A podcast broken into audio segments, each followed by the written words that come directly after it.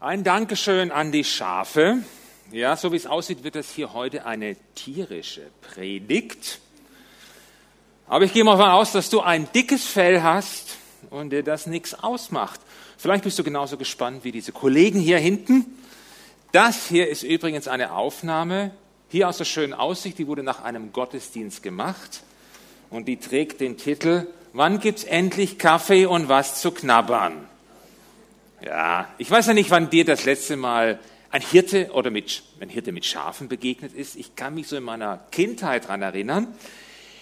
Zur Zeit der Bibel war das ein alltägliches Bild. Eigentlich ist in manchen Ländern noch heute so, das kennt man. Und für die ersten Christen im ersten Jahrhundert war dieses Thema der gute Hirte, Jesus als der gute Hirte, der das verlorene Schaf sucht, findet, rettet, auf seinen Schultern nach Hause trägt. Das war für sie ganz zentral. Das hat ihr Denken, ihre Theologie geprägt. Und deswegen findet man diese Darstellung auch immer noch, wenn man aus, in Ausgrabungen von Katakomben oder Gräbern, da findet man dieses Bild mit diesem guten Hirten. Das war ihr zentrales Thema. Das hat sich so ein bisschen, wurde so ein bisschen verdrängt, aber für uns heute in der Bibel finden wir das sehr oft. Im Alten Testament, wenn da vom Hirten und der Herde die Rede ist, dann ist damit Gott gemeint als der Hirte und sein Volk Israel als die Schafe seiner Weide. Und dann im Neuen Testament wird dieses Bild erweitert.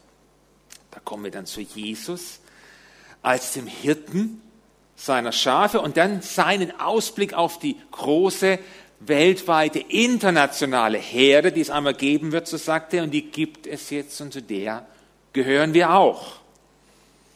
In Johannes 10, da stellt es sich als der gute Hirte vor. Und das ist ja in unserer Serie jetzt hier das dritte Ich bin-Wort nach dem Licht und dem Brot. Ich bin der gute Hirte. Johannes 10, Vers 11.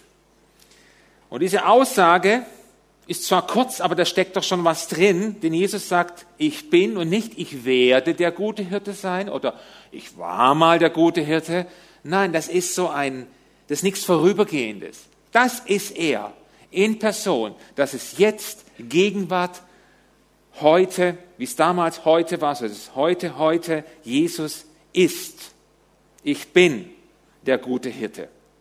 Und dann sagt er ja, ich bin der gute Hirte und nicht ein guter Hirte, da gibt es dann auch noch ein paar, eben nicht. Er sagt dir eigentlich sehr radikal, wenn du so willst, es gibt einen guten Hirten unter den vielen Hirten, es gibt einen guten Hirten, der bin ich, ich bin der gute Hirte. Und für ein Schaf ist es schon gut zu wissen, wer ist denn unter den Hirten der gute Hirte?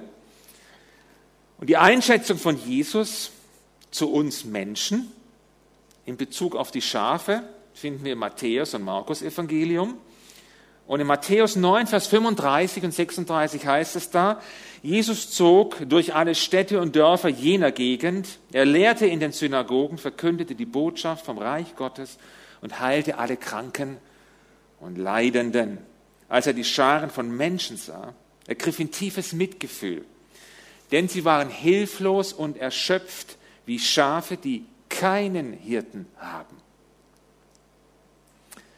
Das war seine Beobachtung damals und ich habe den Eindruck, es hat sich bis heute nicht unbedingt viel oder nichts daran geändert. Obwohl es damals auch Hirten gab, die gesagt haben, ja, folgt mal mir nach und wenn ihr mir nachfolgt, dann werdet ihr.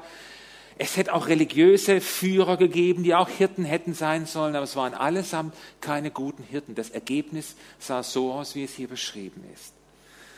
Und Jesus sagt, ja, ihr könnt den guten Hirten erkennen. Ich bin der gute Hirte. Der gute Hirte lässt sein Leben für die Schafe, Johannes 10, Vers 11. Steigt da gleich mal ganz oben ein, Maximum, maximale Aussage, lässt sein Leben für die Schafe und sagt, ich bin bereit, für die Schafe zu sterben, damit sie gerettet werden. Und Jesus hat es ja so umgesetzt. Er starb am Kreuz. Und wer jetzt sein Angebot der Vergebung, der Rettung in Anspruch nimmt, und Jesus nachfolgt, der gehört dann zur Herde von Jesus. Ist das eine gute Nachricht für ein Schaf, wenn es zur Herde von Jesus gehört? Zu irgendeiner Herde gehört jeder? Irgendeinen Hirten hat auch jeder, aber wie ist es denn mit Jesus als dem guten Hirten unterwegs zu sein? Das möchte ich heute angucken. Und wir werfen mal einen Blick auf dieses Schaf, ja.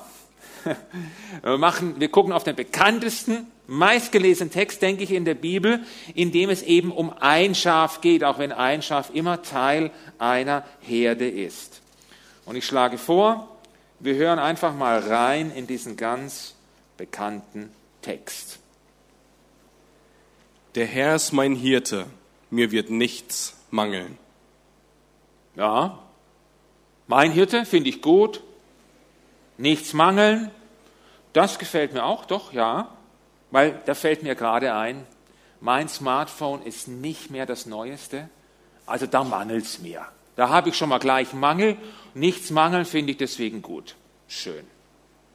Er bringt mich auf Weideplätze mit saftigem Gras und führt mich zu Wasserstellen, an denen ich ausruhen kann. Äh, Moment, Moment, jetzt, nee, nee, nee, nee. Er bringt mich, er führt mich. Nein, so habe ich mir das nicht vorgestellt. Hallo, ich führe mich. Ja? Ich weiß doch, wo es lang geht. Ich habe da so meine Weideplätze, ich habe da ein paar Wiesen er kann ja mitkommen, aber das, das sehe ich jetzt mal so ein bisschen anders da mit dem Führen da. Er stärkt und erfrischt meine Seele. Er führt mich auf rechten Wegen und verbürgt sich dafür mit seinem Namen. Okay, Stärkung, Erfrischung finde ich gut. Richtige Wege, nur wenn sie richtigen sind, bin ich dabei, ist okay. Und ob ich schon wanderte im finstern Tal, fürchte ich kein Unglück. Denn du bist bei mir. Dein Stock und dein Hirtenstab geben mir Trost. Nee, nee, nee.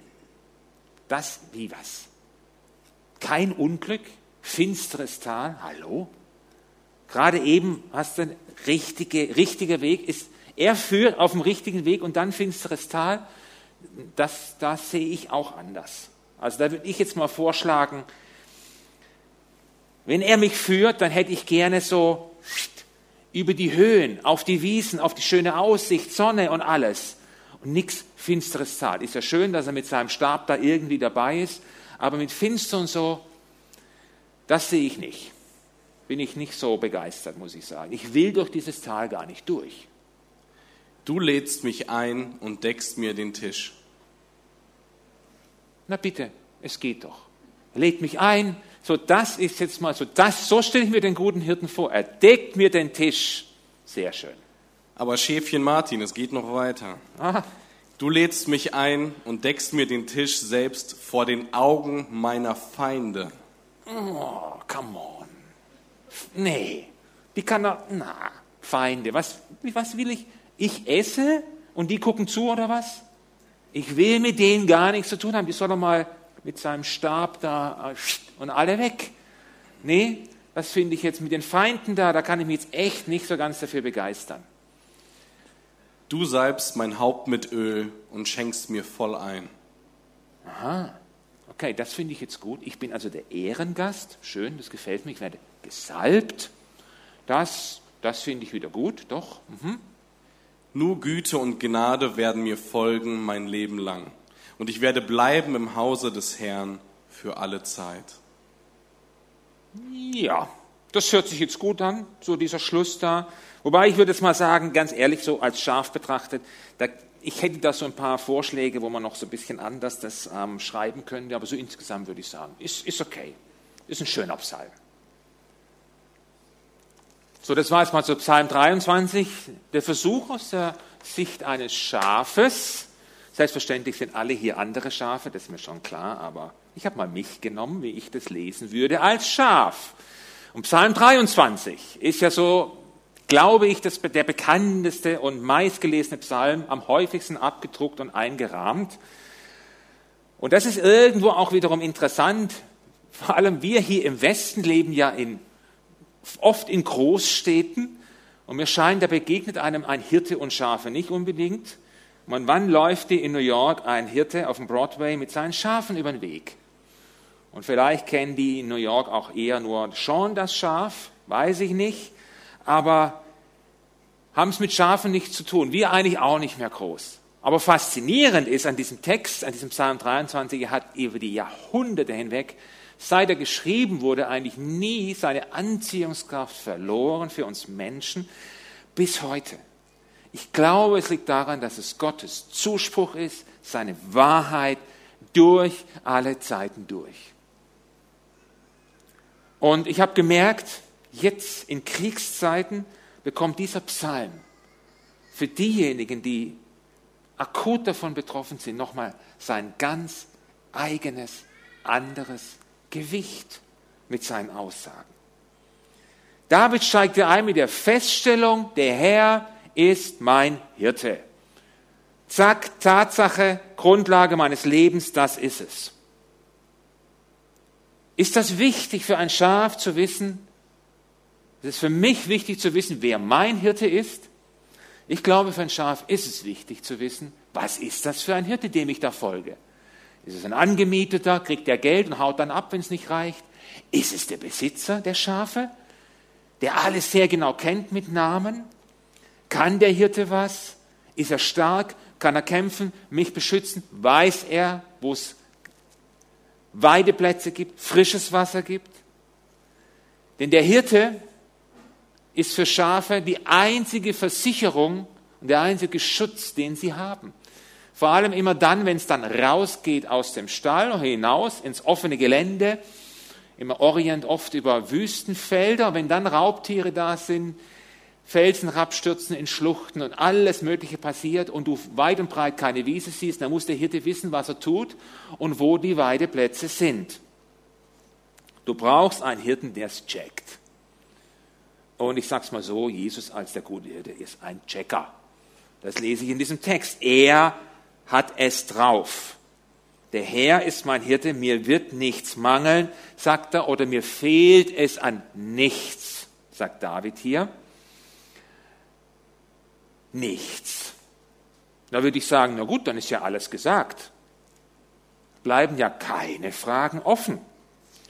Es ist ein bisschen provozierend, oder? Nichts. Weil jedem von uns ist mir schon klar, ich lasse das aber so stehen, fällt sicher jetzt was ein, wo er sagen würde oder sie sagen würde, hey, das fehlt mir noch. Aber irgendwie lässt Psalm 23, Vers 1 dieses Das fehlt mir noch nicht zu. Es fehlt mir an nichts. Ich habe alles, was ich brauche. Dann geht es in Vers 2 hinaus auf die grünen Wiesen, ans frische, stille Wasser wo ich ausruhen kann. Was kann es Schöneres geben? Guck dir mal das an. So eine Wiese hier ist doch für ein Schaf wie Essen im Detmolder Hof. Ist doch klar. Diese Wiese hier, die hat garantiert ein oder zwei Sterne in irgendeinem Restaurantführer für grasende Tiere. Herrlich, so als Schaf gesprochen. Interessant ist, dass Schafe ja nicht aus reißenden Gewässern trinken oder schnell fließenden Gewässern. Schafe brauchen höchstens ruhig fließende, am besten stille Gewässer. Erst dann trinken die. Und da habe ich nachgelesen, Schafe, hier sehen wir ja welche, die liegen da. Schafe legen sich nicht so einfach hin. Erst wenn sie gefressen haben, getrunken haben und sich dann ganz sicher sind, dass ihnen keine Gefahr droht, sie nichts stört, keine Raubtiere irgendwo sind, erst dann legen sie sich hin. Wenn sie nicht, nicht sicher sind, bleiben sie einfach stehen und ruhen damit natürlich auch nicht aus. Es muss sicher sein. Und für dieses ganze Paket in Vers 2, in dieser kurzen Satz steckt dieses ganze Paket der Versorgung drin. Diese Wiese, dieses Ausruhen, diese Sicherheit, dieser Schutz, ruhiges Wasser und alles. Der gute Hirte ist der Herzversorger. So würde ich den gerne mal nennen heute Morgen, weil er genau weiß, was wir brauchen. Und jeden Tag sorgt eigentlich der Hirte dafür, dass seine Schafe ausruhen können, so ausruhen können. Und ich glaube, wir alle brauchen diese stillen Wasser, weil wir jetzt gerade noch mehr in extrem bewegten Zeiten leben und wir haben diese stillen Zeiten des Ausruhens in der Gegenwart von Jesus nötig. Ich frage mich manchmal halt, habe ich auch die Zeit dafür? Denn er möchte mich dahin führen. Auch an einem Mittwoch, auch an einem Donnerstag. aber ich muss mir ein bisschen Zeit dafür nehmen. Und dann kommt der Vers 3. Und in deutschen Übersetzungen heißt es da, er erquickt meine Seele, er stärkt und erfrischt meine Seele, führt mich auf der rechten Straße um seines Namens willen. Das ist so die gängige westliche Übersetzung. Wenn man aber den Urtext anguckt, den hebräischen, dann kann man das auch anders übersetzen. Und östliche Übersetzung, armenische oder syrische, die machen das auch so, die, die übersetzen hier, er bringt mich zurück. Vom Urtext her kann man das so übersetzen. Und darum geht es da auch in diesem Vers. Er bringt das Schaf, das verloren ist, zurück, weil es sich verlaufen hat und führt es wieder auf den rechten, auf den richtigen Weg, der nach Hause führt. Und natürlich ist das dann für meine Seele Erquickung, Stärkung, wenn meine Seele gerettet wird, das ist ja klar. Und bei Schafen ist interessant, wenn die sich verlaufen, dann finden die nicht so einfach zurück zur Herde, dann sind die lost, verloren. Und in der Regel versuchen sie sich in irgend, unter irgendeinen Busch zu verstecken und fangen dann an zu mähen. Irgend so ein Mäh geht's da los. Und dann kann der Hirte gucken, dass er sich beeilt. Er hört das und andere hören es auch. Und andere, die es hören, die haben nicht im Sinn, dieses Schaf zu retten. Jedes Schaf kann sich bei einem guten Hirten darauf verlassen, er wird alles tun, um mich zu finden und zu retten. Okay, das muss natürlich ein Schaf dann akzeptieren, muss ein Ja dazu haben, dass es gefunden wird, dass da der Hirte kommt. Er muss es dann oft auf die Schulter nehmen, weil es auch nicht mehr läuft in dem Moment. Und wie gut, dass der gute Hirte ein unermüdlicher Sucher und Seelenretter ist. Für dich, für mich, für jeden, der das möchte. Und bis dahin es hört sich das alles gut an. Und dann kommt so ein krasser, abrupter Wechsel in der Thematik und es geht in, diese, in dieses finstere Tal. Und ob ich auch wanderte durchs finstere Tal, durch Täler und Schluchten. In der Wüste gibt es solche Täler und Schluchten, die manchmal so eng sind, dass nur noch ein Schaf hinter dem anderen laufen kann, wo mehr Dunkelheit als Licht ist, wo aber manchmal ein Hirte durch muss mit seiner Herde, damit er ans Ziel kommt, an die andere Seite. Es gibt da dann keinen anderen Weg. Und das sind dunkle Täler, du weißt nicht, wer es da auf dich lauert. Und deswegen wird er in Deutschen auch oft übersetzt, wo der Todesschatten oder der Schatten tiefer Dunkelheit mich umgibt.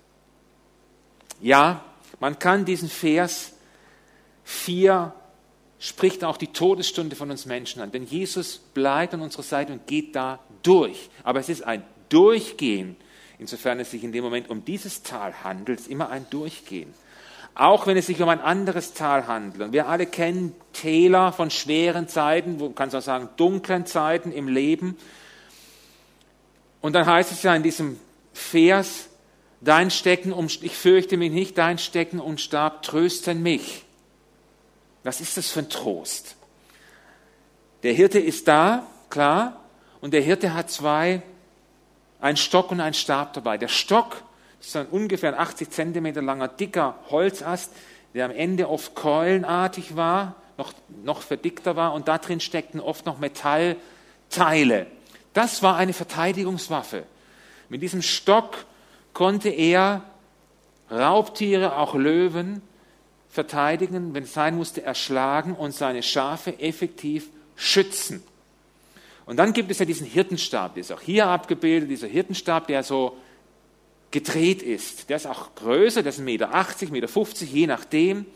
Und mit dem Stab kann ein Hirte sein Schaf packen, irgendwo an den Füßen, an der Schulter, am Kopf und rausziehen aus Gewässern oder aus Büschen oder ihm helfen, irgendwo drüber zu kommen, wenn es das von selber nicht schafft. Und ich denke für mich als Nicht-Hirte in dem Sinn, ich denke, ein Schaf, äh, ein Hirte kann so ein Schaf, äh, so ein Schaf, kann so ein Stab, so jetzt haben wir es dann aber, kann so einen Stab natürlich auch nehmen und den Schafen etwas nachhelfen, die ein Problem haben mit ihren Ohren. Was eigentlich nicht zu empfehlen ist für ein Schaf. Ein Problem mit den Ohren, weil ein schlaues Schaf kennt den Ruf seines Hirten. Es gibt Geschichten, wo eine Riesenherde ist und da kommt der Hirte und macht da sein Zeichen seinen Ruf und dann löst sich aus einer Herde von Schafen, lösen sich die 30 Schafe, die ihm gehören, wie von selber und laufen ihm nach. Sehr faszinierend. Aber nur wenn du hörst, auf den Hirten hörst und wenn du reagierst auf seinen Ruf und ihm dann folgst, garantiert dir das seine Nähe und seinen Schutz. Dumme Schafe sagen, ja, ruf du mal, weißt du was, ich bieg mal hier ab. Das ist nicht zu empfehlen. Dein Hirte, der dich kennt wie kein anderer, er ist dein Lebensschützer. Und da ist es sehr zu empfehlen, auf seinen Ruf zu hören, weil er mehr sieht und mehr weiß als ich als Schaf. Und da kommt es in Vers 5 zu so einem Wechsel.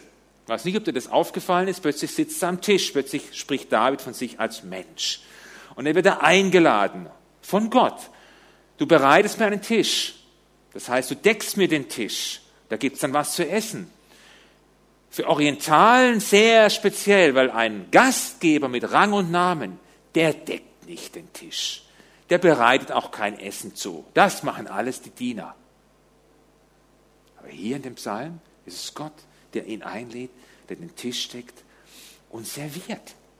Und der Clou ist, jetzt kommen wir zu dem, die Feinde schauen zu und vor ihren Augen wird er umsorgt, ist er dieser glückliche, auserwählte Gast. Der Gastgeber kümmert sich persönlich mit allem drum und dran und er wird noch gesalbt, um ihn zu ehren. Und alle, die so feindlich zugucken, die regen sich natürlich auf und ärgern sich darüber.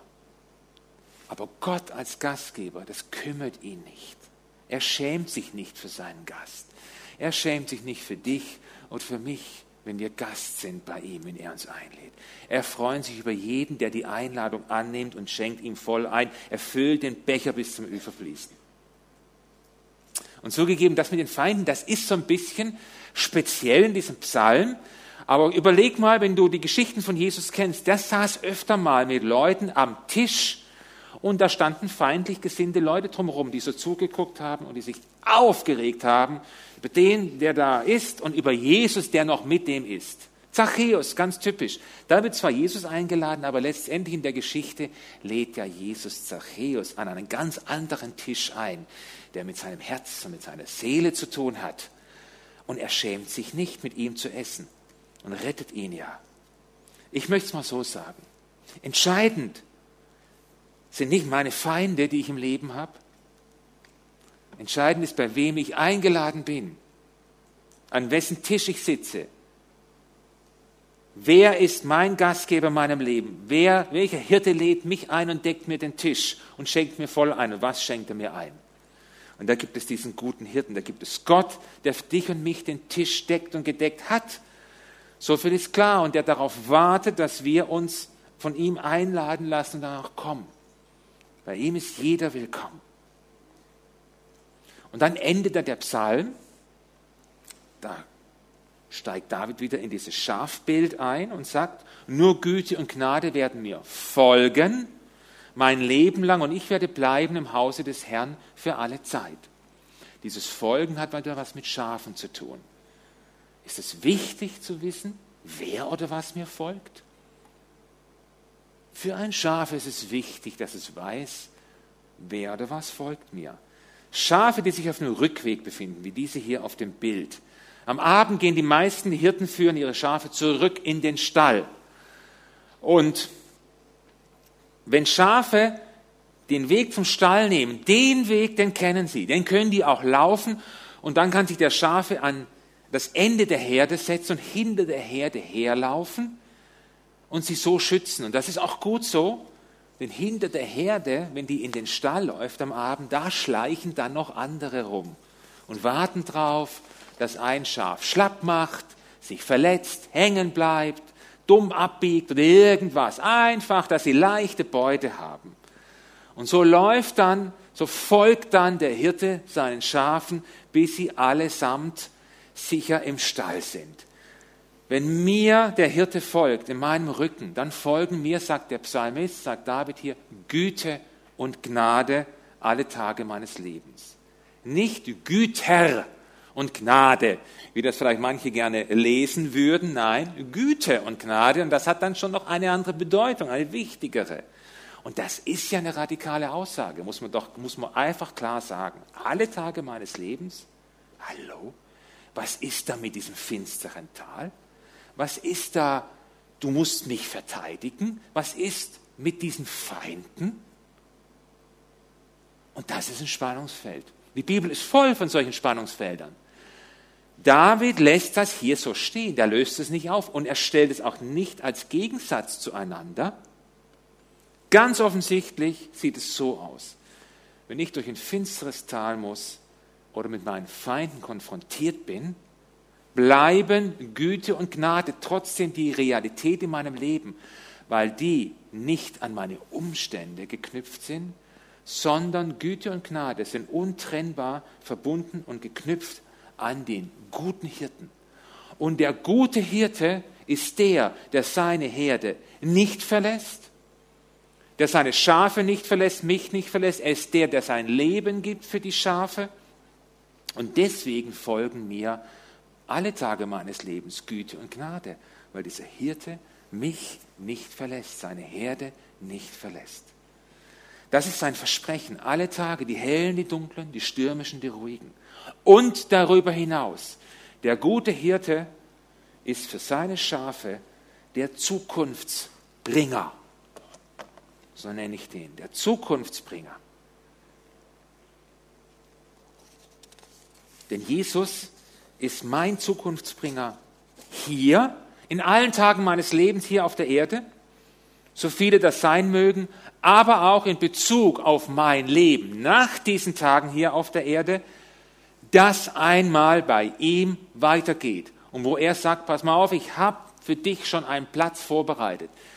Jetzt als Schaf gesprochen, einen wunderbar grünen Weideplatz mit Sonne und ruhigem Wasser. Seine Schlussworte, nicht in diesem Psalm, aber in diesem Johannes 10, wo er sich als der gute Hirte vorstellt, Jesus. Und Psalm 23 und Jesus als der gute Hirte sind komplett miteinander verknüpft. Und Johannes 10 sagt er dann am Schluss seiner Ausführungen in diesem Kapitel, in Vers 27 und folgende, meine Schafe hören meine Stimme. Ich kenne sie. Und sie folgen mir. Und ich gebe ihnen das ewige Leben.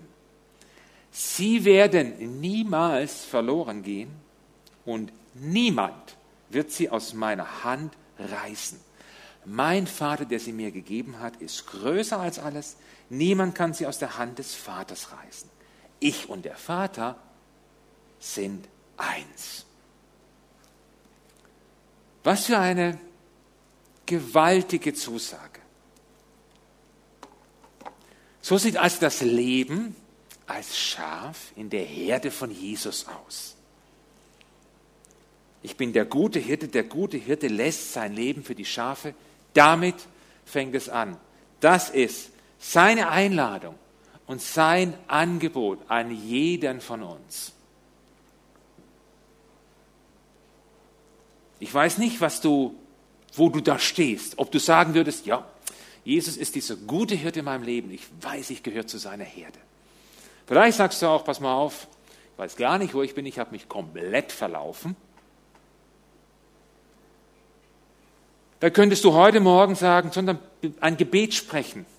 Ein simples Gebet so im Stil von Herr, Jesus, ich habe mich verlaufen, ich weiß nicht, wo der Weg ist.